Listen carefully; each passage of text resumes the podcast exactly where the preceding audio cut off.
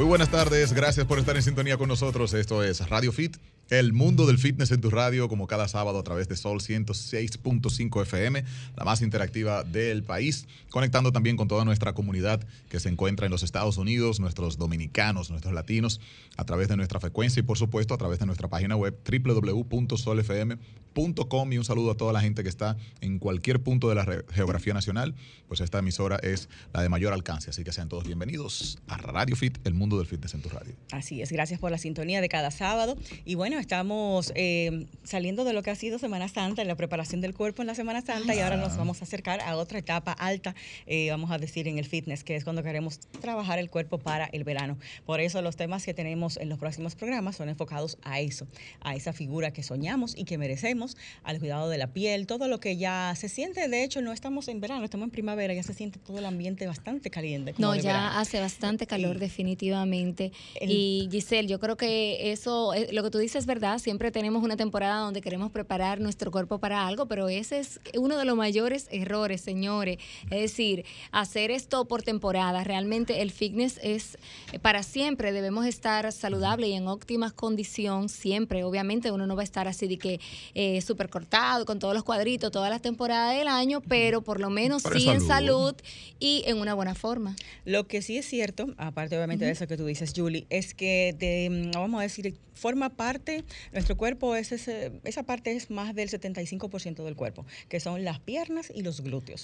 Por eso son las áreas que más queremos siempre desarrollar, que más queremos eh, eliminar grasa en esas zonas específicas, porque son las que marcan realmente un cuerpo fit y sobre todo son las áreas problemas en el caso de las mujeres, las piernas, la acumulación de, la grasa, la celulitis, de la celulitis. Eh, en el caso también de los glúteos, que da tanto trabajo desarrollar unos glúteos eh, redondos, bien formados Bien difícil. La gente inventa mucho, tanto en ejercicios como en la parte estética, inyectándose sustancias para que esos glúteos crezcan. Entonces, Colocándose prótesis. Por eso, exactamente. Por eso el tema de hoy es taller de glúteos y piernas con nuestro coach Bernabé Lagrulé, que ya está aquí en la cabina. Siéntate, Berna, está en tu casa. Eso. Y ah. con él vamos a, ver este tema, ¿no? En, extenso. Vamos a tratar, Rey y Julie, de hacerlo de lo, lo más visual posible en radio. Vamos a tratar de que Berna nos muestre algunos movimientos a la cámara para que la transmisión ya de YouTube, eh, los que vean el programa completo, puedan ver eso, porque nos lo han pedido en otras ocasiones, de que muestre el ejercicio que está diciendo, o explicarlo de la forma que, mejor llegue. Que mejor se entienda. Si estamos solamente en audio en la radio. ¿Ok? Así que lo vamos a hacer así. Berna, bienvenido a la cabina nuevamente. Gracias nuevamente y realmente contento de compartir con ustedes este espacio, hablando de lo que le gusta a la mujer. y a los hombres también, yo creo, se están ocupando de sus glúteos más. Los veo en el gimnasio en eso, mi amor. Ya ellos se dieron cuenta de que realmente las chicas sí miramos los glúteos de los varones. Sí, e importa más un abdomen plano y buenas piernas y glúteo que unos buenos brazos. Yo creo que sí, realmente estoy de acuerdo contigo. O sea, ustedes pueden ver un tipo con los brazos flaquitos, pero si tiene sus piernas, ustedes le llama la atención, ¿seguro? Dice, wow. Bueno, por lo menos uno lo ve por atrás. En lo particular, ese cuerpo típico del hombre que solo trabaja la parte embudo, de arriba. el cuerpo embudo. Tiene eh, el 11 abajo, a mí no me gusta. No me El cuerpo de barquilla le dice. De barquilla, claro, es horrible. Patitas de pollo. Se nota realmente que no quiere hacer el esfuerzo también, porque las piernas es la parte más difícil de entrenar. Sí, de hecho, hay algo que se llama testosterone optimization training, que es cuando tú haces ejercicio de piernas para optimizar los entrenamientos, como la producción de testosterona. Las piernas para aumentar la producción, sí, claro. Entonces, de hecho, en el caso de las mujeres también, ustedes producen 10 veces menos testosterona que uno, pero tiene que ver mucho con la densidad ósea, eh, de, eh, apetito sexual, eh, fuerza física y una cantidad de... o sea, necesitamos esa producción que sea óptima. Sí, sí, sí. Entonces, ese entrenamiento de piernas hace que todo nuestro sistema sea más propicio, nuestros, nuestras hormonas, a producir más Sí, y más que eso, también lo que muchos quieren, perder grasa. Si tú amas los entrenamientos de piernas, eres más, eh, eres más productivo para activar más el metabolismo celular y por ende tú tienes mayor oxidación de las grasas. O sea, pierdes bueno, músculo más, más grande y hay que trabajarlo con más intensidad, ¿no? Eh, sí, lo que pasa es que hay mucha demanda energética. Exacto. Y de hecho, por, por, por ¿cómo te digo? Por contracción del corazón, por decirlo así, o por trabajo del corazón, es una circulación de retorno que hay hay mayor demanda también circulatoria. Sí. O sea, se siente la intensidad cardiorrespiratoria aumenta cuando estamos trabajando piernas y no pasa igual quizás cuando estamos haciendo hombros, bíceps, tríceps. Y si hacemos las mediciones con los relojes inteligentes también nos damos cuenta que durante el entrenamiento de piernas se queman un promedio de 200 calorías, más que en el entrenamiento de la parte superior. Sí, sí. y va de mano también, cuanto más masa muscular tú tienes, más calorías tú quemas. O sea que si uno aumenta esa masa muscular en esa parte y no solamente arriba, entonces hay más que más. En un lenguaje llano, cuando tú quieres masa muscular, o sea, ganas más masa muscular, en un lenguaje llano, tu cuerpo es más eh, propenso a quemar más calorías. Entonces, Berna, si queremos perder peso, eh, el entrenamiento de piernas nos va a poner más cerca de esa meta de perder grasa y libras. Exactamente. Más que Nada que ver con las repeticiones, gente que, que mucho peso y, pocas repeticiones. y al revés, muchas repeticiones y entonces eh, un bajito peso. No entendí ahí esa parte. Bueno, sí, esa parte de la quema de grasa en proporción al músculo solo ocurre cuando tú construyes ese músculo tú en el gimnasio o cuando tú de manera natural. Por ejemplo, en mi caso yo tenía más piernas y yo me enfoqué más en trabajar arriba. Porque yo era, yo era el embudo por el revés. O sea, yo tenía patatas, demás, pero no, aquí era más flaquito, más, delgado, más delgadito. Entonces. Era eh, wellness. Entonces, en ese caso, igual, ese músculo que está ahí, digamos que por naturaleza, sigue siendo un músculo como que era más grande que, que, te, que consume más. En tu caso, yo diría que tiene que ver más con la frecuencia de entrenamiento. Eh, como tú tienes pierna desarrollada, no significa esto que por un desarrollo eh, tú, tú eres más, eh, ¿cómo te digo? Eres más productivo a nivel hormonal. más bien es tu genética. No, y también yo creo que es, influye mucho en el caso de Rey, eh, que él hace básquet, entonces también hay, eh, pasas el, eh, el tiempo que estás en la cancha corriendo de un lado a otro, corriendo de un lado a otro y trabajas las piernas de una u otra forma. Yo diría que es más genética, porque realmente si fuera por eso yo conozco muchas guacabolitas que tienen dos canillas. Ah, bueno. cuando la genética no ayuda, no ayuda. Exacto, de hecho tú tienes muchas veces que ir en contra de la genética. Yo mismo luché contra mi genética por muchos años. Yo empecé a levantar pesas con 102 libras. Wow. 102. O sea, oh, Imagínate que era un llaverito, porque cualquier mujer yo era un llaverito. Claro. Eso no lo había oído, buena. Dijiste algo, mencionaste algo que siempre se menciona. Dijiste, nada tiene que ver con las repeticiones, nada tiene que ver con las series. O sea, ¿a qué te refieres? ¿En qué sentido? Cuando queremos aumentar glúteos y piernas no tiene que ver con las repeticiones, ni con las series, ni con... Eh, no, tiene que ver más con la tensión muscular. Por ejemplo, tú quieres crear tensión muscular para adquirir fuerza. Hay un rango de repeticiones que muchas veces tú puedes modularlo por la velocidad en que haces los ejercicios. Por ejemplo, fuerza es cargar más peso. Ajá, más peso y en, un término de tiempo de 20 segundos para abajo yo desarrollo más la fuerza máxima. Activo un tipo de fibra diferente a que cuando me paso a 30, 40 segundos bajo tensión muscular. Por ejemplo, yo duro eh, tensionando un músculo 40 segundos, 60 segundos. Yo creo una, una hipertrofia pura. O sea, yo tengo mejor ganancia de masa muscular cuando creo esa tensión. Lo que pasa es que en teoría se entiende que para tu hipertrofiar tienes que trabajar de 8 a 12. Y es una, es una mentira, una verdad a media. Porque cuando tú te enfocas, y por eso se ha puesto muy de moda el tema del tempo, cuando tú comienzas a bajar lento, obviamente tú sabes exactamente qué qué es lo que se llama eh, sistemas energéticos, que es lo que domina la, gran mayoría de coaches. Entonces, mejora tu capacidad de poder eh, inteligentemente trabajar esa tensión muscular para adquirir esa hipertrofia que tú quieres lograr. O sea, trabajar con tiempo, entiéndase, eh, haciendo movimientos más lentos. Nos ayuda a hipertrofiar, que es a crecer, a aumentar más la masa muscular. Por ejemplo, yo puedo hipertrofiar con 5 repeticiones y no de 10, 12. ¿Y cómo? Si yo voy a hacer 5 repeticiones, en 8 segundos cada repetición y tú verás. Mm, ahí vendrían siendo casi 15 repeticiones si te pones a contar el tiempo que estás manteniendo el músculo bajo tensión. Hacerla más lento. sí, por ejemplo, yo hago 5 repeticiones y aunque en teoría está dentro del rango de, repeticiones para ganar fuerza máxima, yo puedo trabajar, eh, hacerlo para, para ganar hipertrofia, porque duro 8 segundos bajando y un segundo subiendo son 9 segundos, ¿verdad? 8 segundos bajando una repetición, subo un 1. Si cuento 8 veces, ocho veces eso, o sea, 8 repeticiones, 8 por 9, me da cuánto. Que sería lo mismo que si yo hago 15 repeticiones, pero las hago cada una en 3 segundos. Eh, bueno, sí, 3 por 15, 45. Pero, por ejemplo, tú, si calculas solamente el movimiento excéntrico, o sea, cuando tú bajas el peso, cuando tú vas bajando por, por gravedad, claro eh, es un movimiento excéntrico. Cuando tú lo subes, es un movimiento concéntrico. Entonces, cuando, si tú quieres adquirir mejor hipertrofia, baja más lento. Y tú verás que claro, claro, en, en, vez posiblemente de subir eh, mucho más lento, porque también está la inversa, es decir, va, hago un movimiento donde bajo rápido. Eh, digamos que de un solo golpe, pero voy subiendo despacito. Sí, pero el objetivo es que tú bajes más despacio. bajar más Por naturaleza uno suele subir decimos subir en este caso, pero empujar el movimiento concéntrico, como tú dices, más lento, ¿no? Porque hay menos fuerza para hacerlo muchas veces. No, pero muchas veces lo hacemos por impulso, como para allá. Ajá, pero en la bajada. Exacto. Lo que pasa es que uno anda un poco perdido en cuanto a las teorías. Por eso que bueno, ok, empíricamente es bueno tú aprender cosas, pero cuando tú ya tienes un poco de teoría, pero perdón, un poco de práctica ya por experiencia, ¿verdad? Pero también le, incluye un poco más de teoría, entonces eh, se hace más eh, inteligente la rutina. más, resultados. Exacto. Tú tienes más resultados con eso. Eh, Berna, hablas de fuerza. Eh, ¿Para qué me sirve la fuerza? ¿Para qué quiero obtener la fuerza? Y en el caso, por ejemplo, de la hipertrofia, ¿me va a servir la misma ¿Cómo va forma de entrenar para hipertrofiar? ¿Me va a servir para la fuerza también? Sí, lo que pasa es que la fuerza es un concepto que, que tiene una, una, una variedad. Por ejemplo, eh, puede ser fuerza máxima, fuerza hipertrofia, fuerza resistencia. ¿Qué tipo de fuerza yo quiero hacer? Okay. ¿Qué tú quieres lograr? Hipertrofia, fuerza hipertrofia. Ok, ¿y cómo se logra e, esa, esa fuerza hipertrófica? como tú ahí, ahí, caemos de nuevo en lo que dije hace un momento. ¿Cuál es el tiempo bajo tensión? O sea, ¿a, cuántos segundos tú sometes ese músculo para eso? Ahora, hay una gran diferencia y ahí me voy un poco malo a la old school, old school como la llamo, vieja escuela.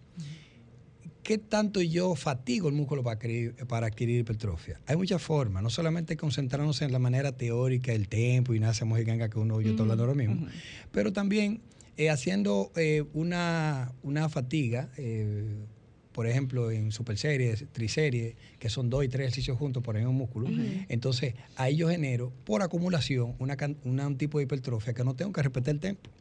Exactamente, porque ahí está Porque hay daño mecánico. Exactamente, Y, está durando un buen tiempo también bajo tensión el músculo igual. Exacto. Entonces, vamos a decir, es similar trabajar con tiempo y utilizar también la forma de muchas repeticiones porque estamos llegando a lo que queremos, que es mucho tiempo bajo tensión el músculo. Sí, vos repito, muchas veces uno sin darse cuenta, al trabajar por acumulación, o sea, ejercicio de seguido eh, para el mismo músculo, tú Lo que llamamos circuitos. Sí, circuitos o varias No, circuitos cuando tú combinas cardio con, con pesa. Pero, pero cuando trabajamos, por ejemplo, varias series eh, juntas, por ejemplo, es decir, hago tres ejercicios al mismo tiempo, termino uno, no quizá no hago un descanso, sino que inmediatamente paso al siguiente y así por el estilo, una super serie. O sea, cuando ella más ejercicio de ahí, no es circuito, es serie gigante. Exacto. Que muchas veces la gente lo confunde también. Serie gigante cuando tú mezclas más de cuatro ejercicios. Yo experimenté con Milos cuando vino, lo trajo Carlos Simo, por cierto, que me puso una rutina de pierna con 15 ejercicios de cuádriceps. 15 ejercicios. Wow. Bueno, Berna, pero ahí yo pierdo ya la concentración y no recuerdo cuál es el próximo que va. Entonces, en las triseries y en las series gigantes estamos hablando de, en las triseries obviamente, tres ejercicios para un mismo grupo muscular, igualmente en las series gigantes, más de cuatro ejercicios distintos para el mismo grupo muscular. Y de hecho, ahí tú puedes jugártela también con las repeticiones. Tú tienes por acumulación, por acumulación, por acumulación, porque tú haces una cantidad de repeticiones, falla. Digo, claro, un entrenamiento no para principiantes, obviamente.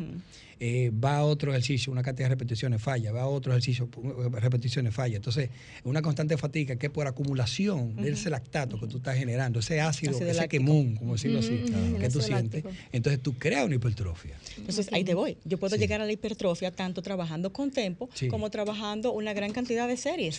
una gran cantidad de ejercicios. Por eso te digo que ya en las repeticiones ya caen en segundo plano ahí. Berna, y la teoría de que, por ejemplo, podemos también lograr esa hipertrofia eh, haciendo quizás no tantos ejercicios, pero sí con un peso eh, bien, digamos, con demandante, demandante es decir, un peso realmente que ya no puedo prácticamente levantarlo, obviamente sin llegar al punto de quizás utilizar un peso que yo sé que no voy a poder manejar de ninguna manera y puedo llegar a tener una lesión. Sí, el objetivo es que tú no sacrifiques la técnica por el peso. Exacto. Eso es lo primero que tomar en cuenta. Muchas veces la gente por ego entrena. Por ego significa que quiero que tú no me vean que yo muevo muchas libras. Sí. O aquel levantó tanto, yo Pero quiero qué levantar más que estoy haciendo un ligero rango de movimiento que no me está llevando a lo que yo quiero lograr como hipertrofia. Entonces, si yo quiero hipertrofiar de manera inteligente, por decirlo así, entonces yo tengo que saber cuál es el rango de repeticiones que quiero hacer, cuál es el, cuál es el el, ¿cómo te digo? La movilidad que mi, cuerpo me permite hacer, cuál es el rango de movimiento completo que puedo hacer. Y no necesariamente tú tienes que hacer un rango de movimiento completo para tu querer hipertrofia, no. Vamos a aclarar eso un segundito. Tenemos a alguien en la línea. Vamos a ver qué inquietud tiene. Buenas tardes. Una pregunta. Una pregunta. Buenas tardes. Eh, un profesional ando aquí con mi esposa y dice que, que es un profesional. Nosotros tenemos un gimnasio en nuestra propia casa. Sí. Y yo hago varias repeticiones. Un ejemplo, yo tengo un día que hago pecho, eh, ese día hago hombro y, y cuádriceps aquí arriba, no sé, no sé la cosa que arriba. Pero yo hago cuatro pechos, cuatro hombros y tres al final. Un ejemplo, el día que me toca espalda, hago espalda, bíceps, cuatro espaldas, cuatro bíceps y, y tres tríceps, más o menos. Ahí más o menos no bate bien, pero hacer cuatro series, está mal o está bien. Entonces con el tiempo, si la combinación, yo los primeros dos meses me siento súper bien, pero después siento como que no avanzo. ¿Qué pasa ahí? Y el, el peso yo lo registro, tengo todo anotado y todo. Una pregunta, lo que tú dices cuatro de cada cosa, ¿es cuatro, ¿son cuatro ejercicios distintos o cuatro series Cuatro, de un cada mismo cuatro ejercicio? ejercicios, cuatro ejercicios distintos. Un ejemplo, pecho en, en banco, 15. Y después hago pecho Ujú. con mancuerna, 15. Ujú. Después hago pecho con, eh, tirando la Sí. espalda atrás, 15. y O sea, después- cuatro de pecho y cuatro de, de, de, de, de- bi- de de tríceps. bíceps. Exacto. Y después agarro y hago. Exacto, eh, son cuatro ejercicios distintos, pero ¿cuántas series tú haces de cada ejercicio? De qui- 15. Una sola serie de 15. Una sola serie de 15. O sea, no hace tres series de cada uno de esos ejercicios. No, yo, un ejemplo, yo voy a hacer pecho, Ajá. yo te voy a hacer 15 en, eh, eh, en, en banco acostado, Ujú. 15 pecho, banco acostado, 15 series. Después te Entendimos. hago 15 de por Eso es 15 repeticiones. repeticiones. 15 Escucha, series no son repeticiones. Repeticiones. Repeticiones, exactamente, 15 repeticiones después de, de- de banco inclinado con mancuerna. Ujú, una Después sola 15 serie. repeticiones en la máquina dándole el pecho al frente. Ujú. Después 15 repeticiones con la mancuerna sola, llevándola del pecho a la espalda atrás. Ya acabé la serie de pecho. La, la- entonces después voy a, a hombro. Te hago hombro subiendo 15 en serie o 15 repeticiones. 15 Después hombro con la con la barra 15. Después repeticiones. Después son- serían cuatro. Es decir, tengo cuatro sí. Tú no repites ningún ejercicio más de una vez. O sea, simplemente No, tú haces una no serie hace de 15 serie. de cada ejercicio. Ah, no, no, no, yo le voy aumentando peso también. Yo le voy aumentando peso. Escúchame, eso fue, wow, qué rol. Un ejemplo, yo estoy haciendo pecho pecho en, en la banqueta, ¿no verdad? Le meto 60 kilos. Después le hago 15, después le subo a 65, hago 15 y después le subo a 70, hago 15. Pero Ok, hacer el completo, ok, sí. haces tres series de cada ejercicio. Bien. Ahora sí. Después hago pecho en la máquina, entonces hago 15, le voy aumentando peso. Entonces hago 15 Ujú.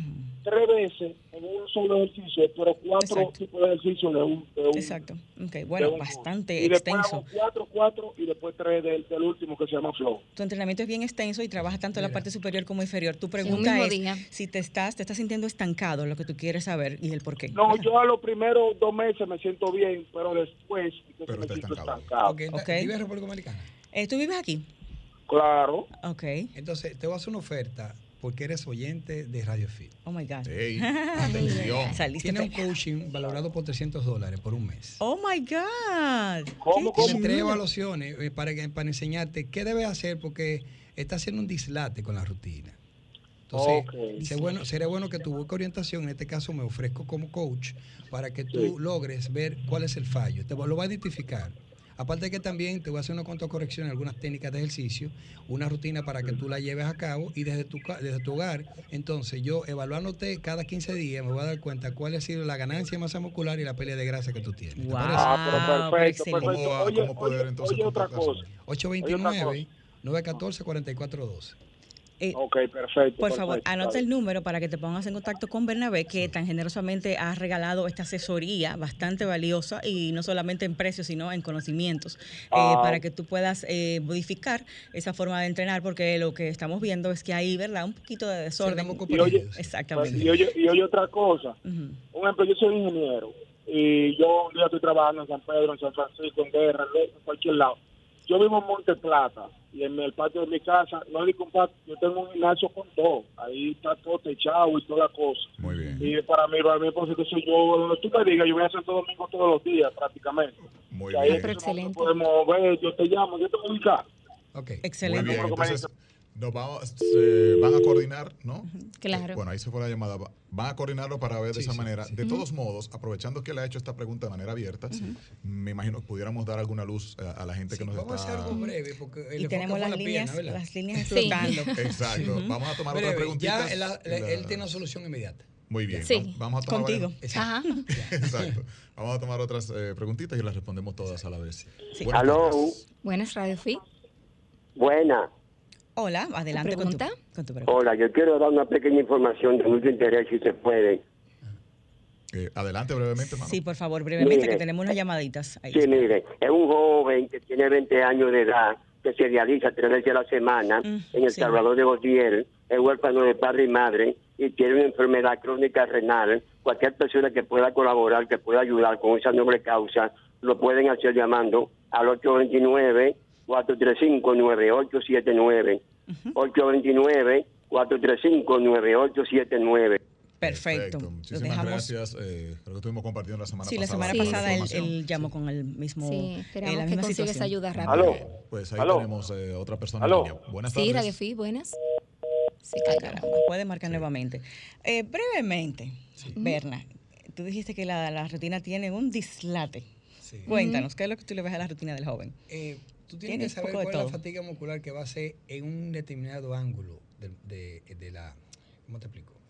Eh, eh, Él está hablando, él está hablando de muchas. hablar más llano, porque realmente a veces me paso y hablo muy técnico. Sí, él está hablando de muchos ejercicios Sí, en sí. una misma sesión, muchos sí. grupos musculares, también muchas series, muchas, Él está muchos haciendo sets. como si fuera una serie gigante, Ajá. pero, pero no, no- ni siquiera me entiendo que no está calculando el volumen de serie por cada gru- grupo muscular y cómo tú logras eh, saber con qué frecuencia lo puedes entrenar según el volumen de serie que tú puedes hacer. Exactamente. Tú para puedes entrenar no- pecho diario si haces 3 o 4 series de un solo ejercicio, sin problema. Exacto.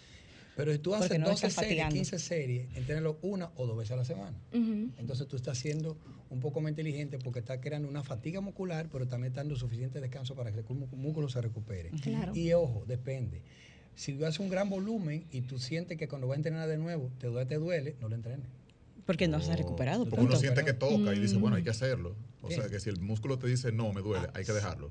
Si tú eres atleta de alto rendimiento y te toca, ya tú tienes que saber que si hay una óptima recuperación, significa que tú vas a, ser- tú vas a tener un óptimo resultado con, con lo que están buscando. Pero también pasa con las personas que no son atletas de alto rendimiento. Lo pasa con personas comunes.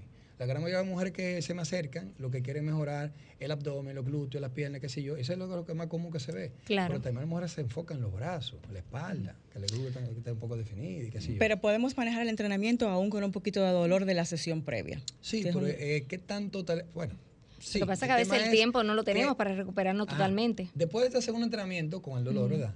¿Qué tanto tú le vas a dar para el tercer entrenamiento? Entonces tiene que estar, eh, tiene que estar recuperada óptima. No puede eh, Entrenar sobre una dolor. recurrencia Exacto. de entrenar dolor, dolor sobre dolor que entrenamiento sobre dolor. Berna, ¿y cómo Sí. yo estoy segura de que ya hay una recuperación óptima? Es decir, ¿qué tiempo tú entiendes que debe pasar? Muy bien. Tenemos a alguien en la línea. Vamos a ver eh, qué inquietud tiene. Buenas tardes. Siguiente llamadita. Aló. Buenas tardes. Buenas. ¿Aló? Hola, te escuchamos. Adelante con tu pregunta. Interesantísimo el programa de ustedes, bien elaborado. Eh, dos preguntas puntuales al señor eh, Bernabé.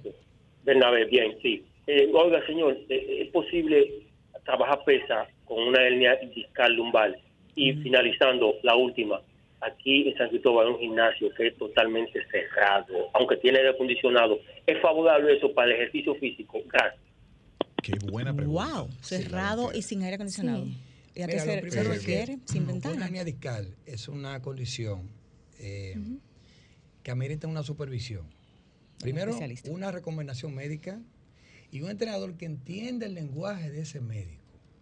Mm. ¿Por qué? Porque muchas veces tú vas a entrenar piernas y se le puso leg press, por ejemplo, que es una máquina que hace una, un, un movimiento que no va a favor de la hernia discal, puede agravar el asunto.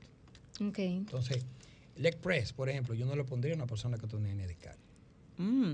¿Por qué? Y fíjate que la espalda está cuidada, está, estás acostado. entre comillas, pero cuando tú haces una- un movimiento pélvico hacia arriba, cuando haces leg press, ahí la hernia brota, o sea, se lesiona. Para que las personas que no sepan, leg press es esta máquina que nos acostamos y empujamos el, pe- el peso con las piernas hacia, Hacia arriba. arriba. Exacto. Pero lo que pasa también, lograr una buena postura en la máquina no siempre es, eh, sobre todo... Que tenga, no tiene que ver. Exactamente, hay una, bien complicado. Hay una progresión para tú lograr hacerlo más adelante, sí, pero el, ejercicio número uno, el número uno para tú mejorar la el tipo de eh, problema de hernia discal es el famoso lunges. Okay. Se empieza por el split squat, que le llaman, bueno... Eh, el squat lateral o de una pierna. Que es el, cual, eh, eh, el squat estático, digo, el, perdón, el lunge es estático. pero haciendo una hiperextensión de cadera, o sea, una, un movimiento pélvico donde tú permitas que la, articulación de la cadera tenga una hiperextensión de la pierna que queda atrás. O sea, llevando la cadera más hacia atrás. Tú haces un prolonges, lo más posible. por ejemplo, la rodilla un poco más hacia adelante de la punta del pie para lograr tener una hiperextensión de cadera en la pierna de atrás. a, ver si lo puedo traducir. Primero, primero que la sentadilla, por decirlo quizá en un nombre que la gente generalmente conoce, y el lunge ya es esa sentadilla con un pie delante y otro detrás. ¿sí? Entonces tú dices, eh, estirar tanto la rodilla que pase la punta del pie cuando estamos haciendo el lunge. ¿Esto no es contraproducente para la rodilla? Eh, no. Porque realmente lo bien hecho es que tú puedas lograr pegar los femorales de la pantorrilla. O sea, el músculo atrás del muslo, wow. con la pantorrilla. En un lunge, en la zancada. Wow. Eh, ¿Por qué se sataniza mucho la parte de la rodilla? Siempre. Por encima, lo que pasa es que eh, depende de la escuela no tú aprendas donde yo aprendí, que fue el Master Coach Charles Polick, un individuo que tenía, eh, aparte, muchos resultados con muchos atletas. Él logró entender por qué la lesión del ligamento cruzado anterior, que por eso es que se habla mucho, para evitarla. lesión, y es simplemente por debilidad. Y cuando tú no trabajas un rango de movimiento de una articulación, ese rango de movimiento está debilitado, porque no lo estás trabajando. O sea que más fácil puedes tener esa, esa lesión del cruzado anterior, del ligamento cruzado anterior, si no estás llevando esa hiperextensión de la rodilla por delante de la punta del pie, tanto en sentadillas como en los loñes. ¿por qué, ¿por, qué, yo te hablo con base? Porque tengo más de 25 años haciendo este trabajo. Yo te estoy hablando por lo que comprendí en teoría, lo que dice aquella escuela, lo que no, lo que yo he experimentado en atletas. Empezando por mi hijo que tiene 16 años, que fue atleta de alto rendimiento por, por más de 7 años, desde temprana edad. Entonces, ¿qué te quiero decir con esto? Practicar un deporte amerita tú como coach corregir debilidades, pero también corregir balance en fuerza. Llámese debilidad. ¿A qué músculo no tiene la funcionalidad que tiene eh, del lado derecho al izquierdo? Y el balance, ¿qué tan fuerte está el músculo anterior, o sea, lo de adelante? Con relación a lo posterior, lo de atrás, mm. que son los que llaman agonistas y antagonistas. Pasa mucho eso, Berna, que la gente realmente ahí tiene, como tú dices, un desbalance. Nos concentramos en trabajar en algo que nos gusta. No, no, ni siquiera grande, porque en tamaño hay asimetría, ¿verdad? No están iguales. Pero en fuerza muchas veces, muchas veces el que está más chiquito está más fuerte. Fuerza es capacidad de cargar, de carga. Exacto. Mm. por ejemplo, tú te cuenta haciendo un step up, eh, que es como subiendo un escalón, ¿verdad? Subir el step, subir la, mesita, la sillita. Tú te pones a hacer un step up, vamos a poner que sea a la altura de tu rodilla, y tú te pones a hacer un movimiento lento, hazlo del lado izquierdo, del lado izquierdo y después del lado derecho. del lado que sacaste más repeticiones, ese es el más fuerte. Aunque se vea más pequeño en volumen. Exactamente. Que creo que de hecho hay una lógica porque el otro, al tener menos fuerza, está haciendo, está, está más forzado en el ejercicio y el músculo se hipertrofia No, a veces es al revés. El que está más desarrollado en músculo eh, te puede, puede tener un poco más de capacidad. Pero tu papel como coach es que corregir esa debilidad y ese desbalance que hay. Pues me pasa con el izquierdo que a veces lo siento que se hipertrofia más. Pero, eh, tenemos pero vamos a hablar del tema de los glúteos, que la mujer está interesada. Sí, glúteos y piernas, tenemos que entrar ahí y hay llamadas. Mucha gente en la línea. Buenas tardes. Buenas tardes. Gracias por esperarte un ratito ella. Gracias, gracias, sí. Mira, eh, yo estoy llamando respecto al joven que tiene un gimnasio en su casa. En mi humilde opinión, eh, entiendo que también eso depende del objetivo que él quiera lograr, porque yo entiendo que si una persona eh, se alimenta bien y tiene buenos suplementos y el objetivo, vaya la redundancia, que quiera lograr, pues yo creo que logra algo de cambio en su cuerpo, pero hay una distorsión visual, no sé si él quiere verse físicamente fisiculturista o el cuerpo de él se ve una persona que se ejercita tonificada. Todo es el, es el, el objetivo eh, que tú busques en las cosas. Yo, por ejemplo, me he dado cuenta que hay una técnica en coaching que se llama Kaizen Coaching y yo lo apliqué en el ejercicio eh, yo veía, así mismo como él decía, pero tenía un desorden alimenticio. Digo, bueno, vamos a hacer cambios paulatinamente, suave, al paso. Empecé haciendo ejercicio de bíceps, yo hacía 15 repeticiones, cuatro series de 15 repeticiones. ¿Qué sucede? La próxima semana se hacía 15. Yo trataba de hacer 16 o 17 y paulatinamente aumentaba, pero también aumentaba, aunque sea una o dos libras para tú ver eh, eh, cambios, porque sí se ven los cambios cuando tú te esfuerzas un poquito más. porque si no hay un esfuerzo extra, no va a haber un cambio, un resultado. Excelente. es todo, estoy hablando desde Santiago. Un, beso a todos. Excelente. Claro, hay que ver qué cosas él debe corregir. Y eso es algo que se usa en el fitness, que es la sobrecarga progresiva para uno realmente ir sacando el cuerpo de la meseta. Sí, pero ¿cómo tú mides? Lo que no se mide, no, no, lo puedes mejorar. no, no, no sé, como te di, como dice una, una, frase, no se mejora lo que no se mide. Sí, no tienes parámetros para decir si está mejor Claro. Buenas tardes, Radio Fit. Aló.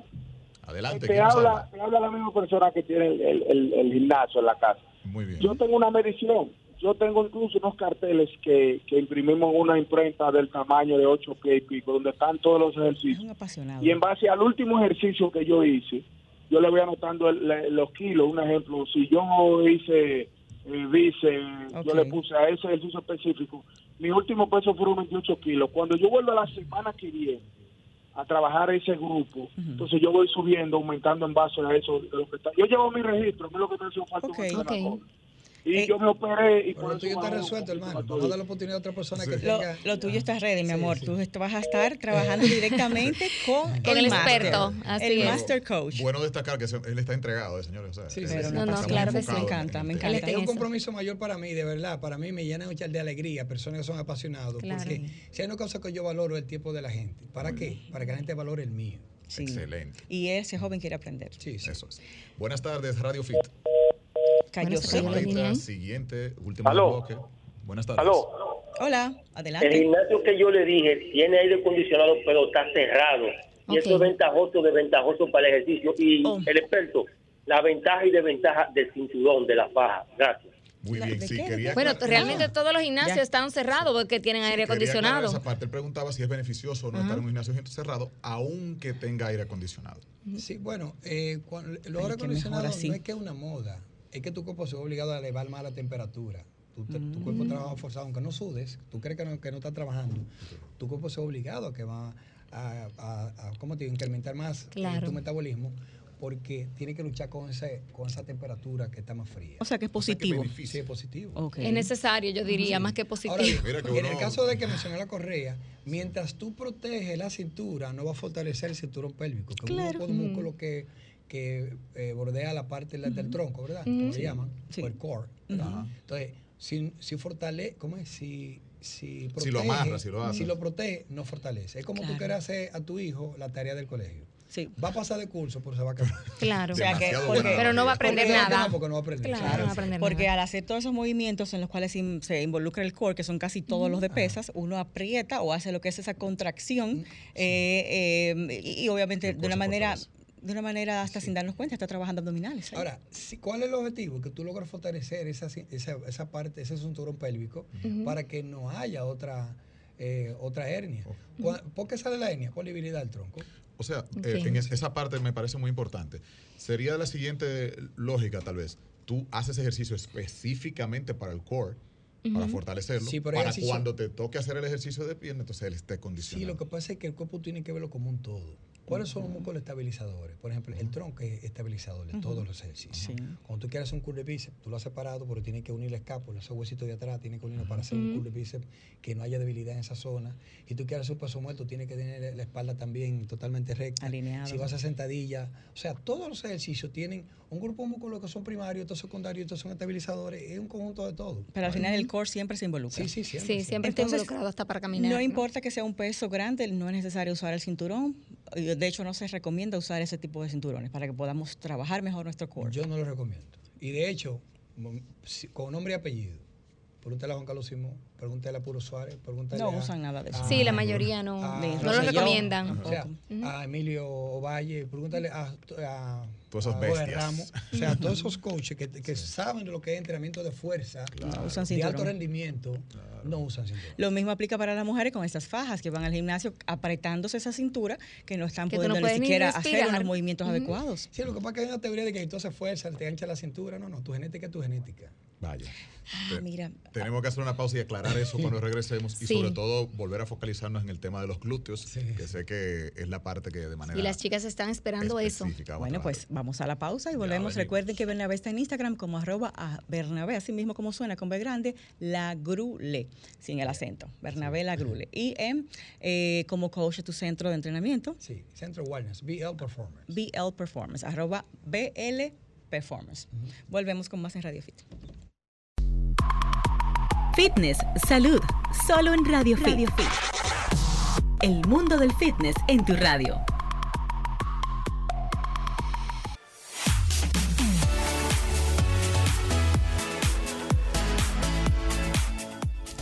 Estamos de vuelta, gracias por la sintonía. Esto es Radio Fit, el mundo del fitness en tu radio. Estamos en compañía de este maestro que es Bernabé Lagrulé, un apasionado de lo que es la salud, bienestar, eh, lo que es también la parte de, de ser progresista, de ser una persona emprendedora. Luego venimos con ese tema con Berna, de cómo ha formado su gimnasio y todas sus empresas eh, desde cero, ¿no?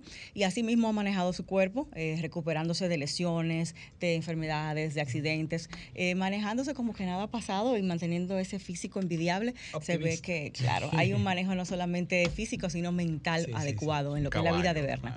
Entonces, Berna, eh, la verdad que lo que es entrenamiento de piernas y de glúteos es lo más retador que hay en un gimnasio. Es lo que más duele, es lo que la gente más le sale corriendo el día de piernas, es lo que más trabajo da desarrollar, las piernas y los glúteos. Y por eso escogimos el tema, porque yo sé que tanto a hombres como a mujeres les interesa. Berna, ¿cuáles son entonces, eh, ya en base a lo que tenemos preparado para hoy, los ejercicios de glúteos en los cuales estamos perdiendo el tiempo, básicamente? Si los pudieras explicar, que se pueda entender en la parte audio y. Bueno, la gente cree que la sentadilla es el ejercicio madre. el máximo. entonces- Claro. Como que no Eh, se puede dejar de hacer. Hay, hay que empezar por ahí, como dice la No. gente. No es así. No, ¿y por qué tú no lo recomiendas, Berna? L- No es que lo eso, sino que- sino que no es el número uno. Exacto. Ok. Para glúteos la sentadilla no es el ejercicio número uno. No, no, no. Ok. Empezando por ahí. Y de hecho, eh, hay un ejercicio que ha inventado muchísimos modelos de máquina para eso, porque se ha entendido que sí activa bien el glúteo, que es la famosa máquina hip thrust. Sí. ¿Qué El opinas de esa? Eh, en la que tú eh, Hip te thrust. pones posición supina o boca arriba y haces movimiento pélvico hacia arriba, ya sea con la barra, cuando lo haces libre, o hay una máquina, de hecho, yo tenía una máquina ya hip thrust y la cambié y devolví dinero por otra mejor, porque tiene una, una forma más adaptada a la, a la, ¿cómo te digo? A la forma del cuerpo. Ergonómicamente hablando, sí, es más. pero una Más cosa cómoda. impresionante. Hip thrust es subir la carrera, la cadera, La cadera. hacia el techo, eh, dejando la parte eh, superior inmóvil. Ajá. Entonces, ese hip thrust como tal, tú entiendes que es el ejercicio mejor Número para uno. trabajar glúteos. Número uno. Ahora, Número hay uno. algo que se llama curva de fuerza. Cuando tú haces sentadilla, vamos a poner que si tú miras un glúteo, eh, tú tocas la mitad del glúteo, esa parte central, tú no tienes una contracción máxima cuando haces una sentadilla.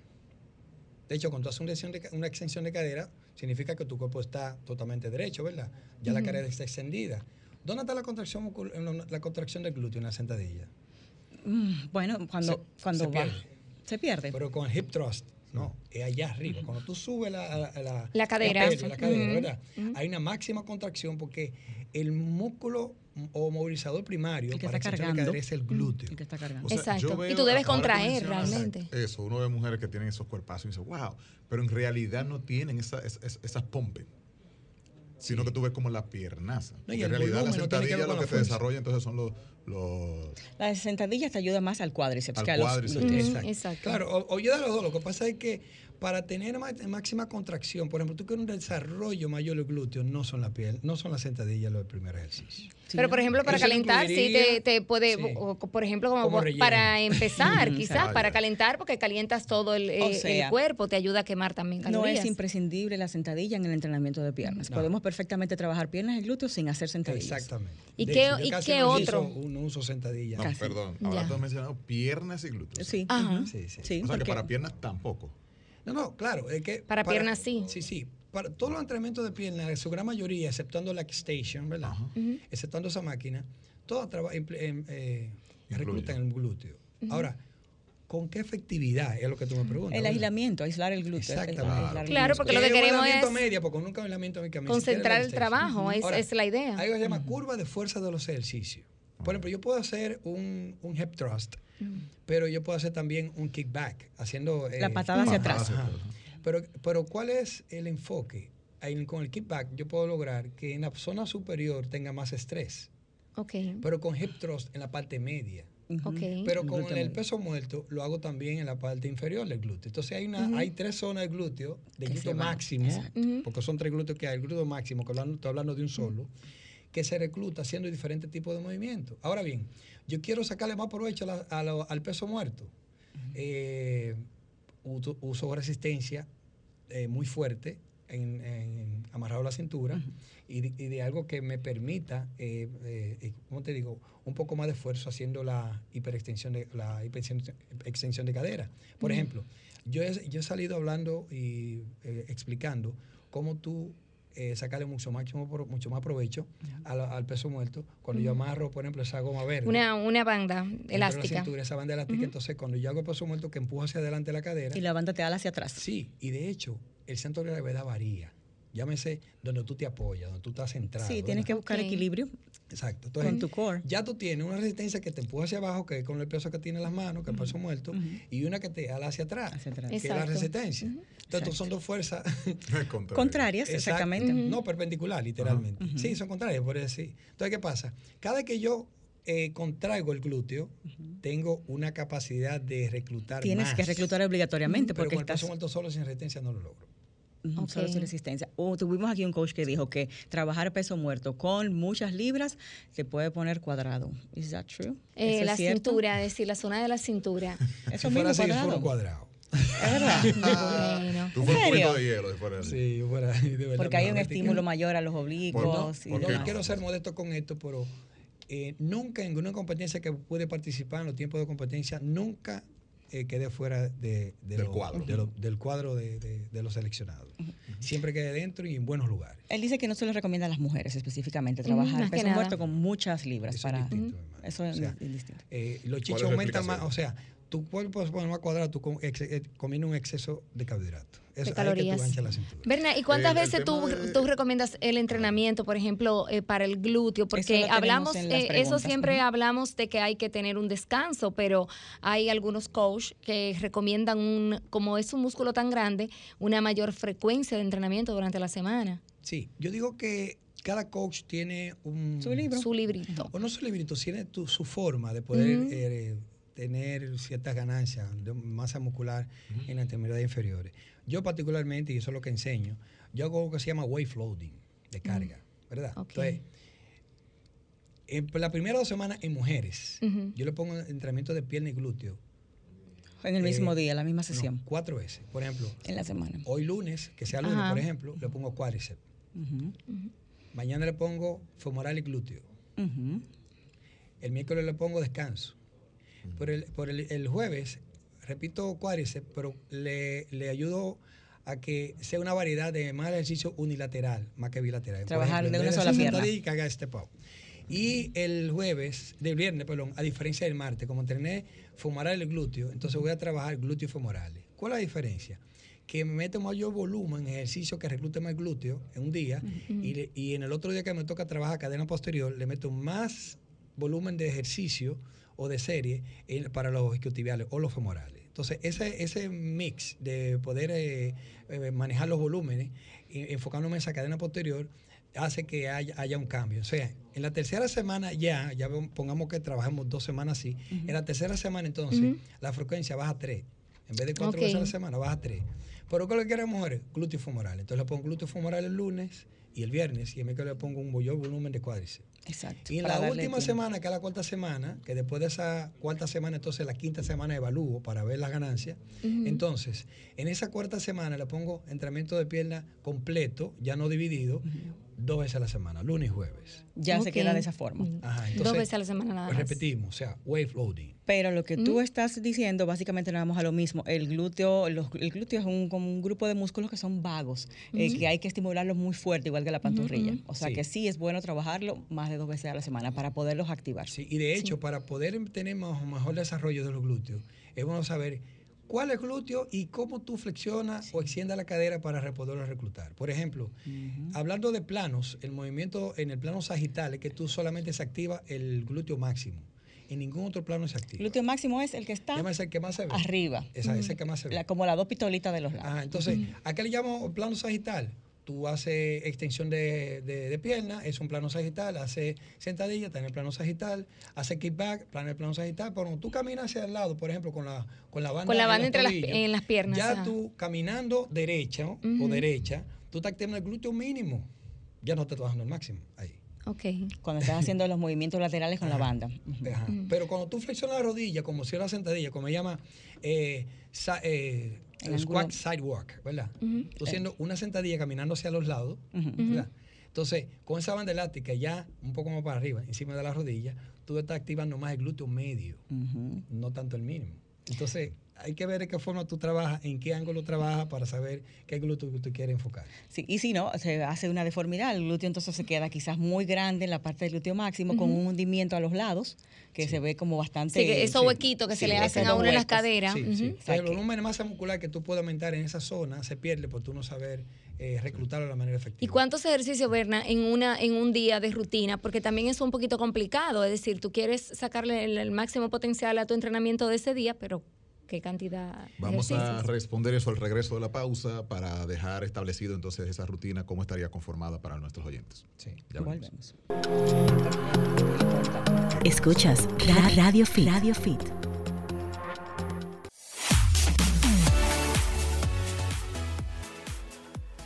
sido en esta, eh, pues, esta consulta especial sobre entrenamientos de glúteos, que funciona, que no, pues vamos a cerrar con esta parte específica, la pregunta de nuestra querida Julie, referente Claro que ya sí. a, a la, a la progresión. de la Bueno, rutina. básicamente lo que yo quiero saber es cuántos ejercicios para nosotros sacarle el máximo a esa rutina de, de glúteo específicamente. Porque acaba de decir Berna que él puede trabajar muy intensamente a una persona en solo 20 35 minutos sin necesidad de pasarse la hora Exacto, entera. el día Sí, entero sí, ahí. no, Explíquese a ver cómo es eso. Yo diría que cuando tú tienes una, un entrenamiento de corta duración y alta intensidad, tú le sacas más provecho, no solamente a nivel hipertrófico, sino a nivel- a nivel hormonal, que tiene que ver obviamente con la hipertrofia, porque hay hormonas que generan eh, esa ganancia que tú eh, se vea, eh, te ves favo- favorecido o favorecida por la respuesta hormonal que tiene post-entreno.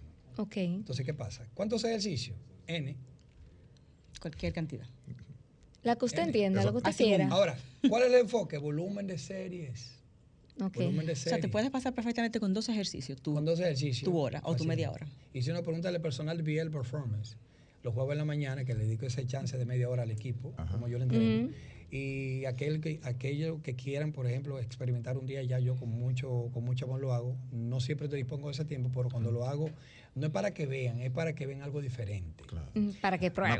Nada, nada del otro mundo, simplemente eh, me considero que sí, eh, puede hacer, por, por ejemplo, una manda serie, yo diría que con 12 a 15 series de un entrenamiento de alta intensidad de corta duración tú lo puedes hacer, pero ¿cuál es el objetivo? Como hablábamos ahorita, ¿cuál es la pausa isométrica que tú haces para que tener máxima contracción del glúteo? ¿Cuáles son ejercicios que son para más provecho del glúteo?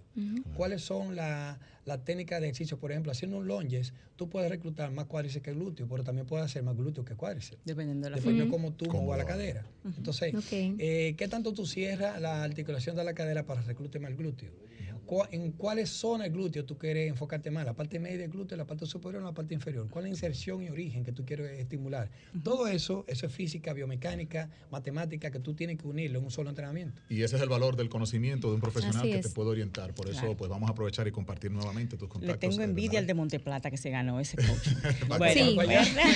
No, pero este personal, y de verdad, de antemano le digo, podemos hacer algo de allá mismo, un contenido que podemos Así, hacerlo. grabaciones, claro. y Claro. con mil amores. O sea, mi propósito es que lleve, que, que se, que se le podamos llegar, eh, llevar más información a las personas que andan ávidos de ese conocimiento. Fantástico. Reiteramos el contacto. Bernabé, con esa nos- 829-914-4412 y asisto a todas las redes. Arroba Bernabé Lagrulé en todas las redes sin el acento al final, Bernabé Lagrulé. Y también eh, B BL Performance. BL Performance, que es el gimnasio donde Berna tiene todo su equipo trabajando esos cuerpazos todos los días. Berna, gracias por aceptar nuestra invitación nueva vez y por todos tus conocimientos, compartirlos tan generosamente con nosotros y la audiencia. Feliz fin de semana, señores. Hasta la próxima a las 2 de la tarde. Radio Fit. Un besote. Chao, chao. bye. bye. bye.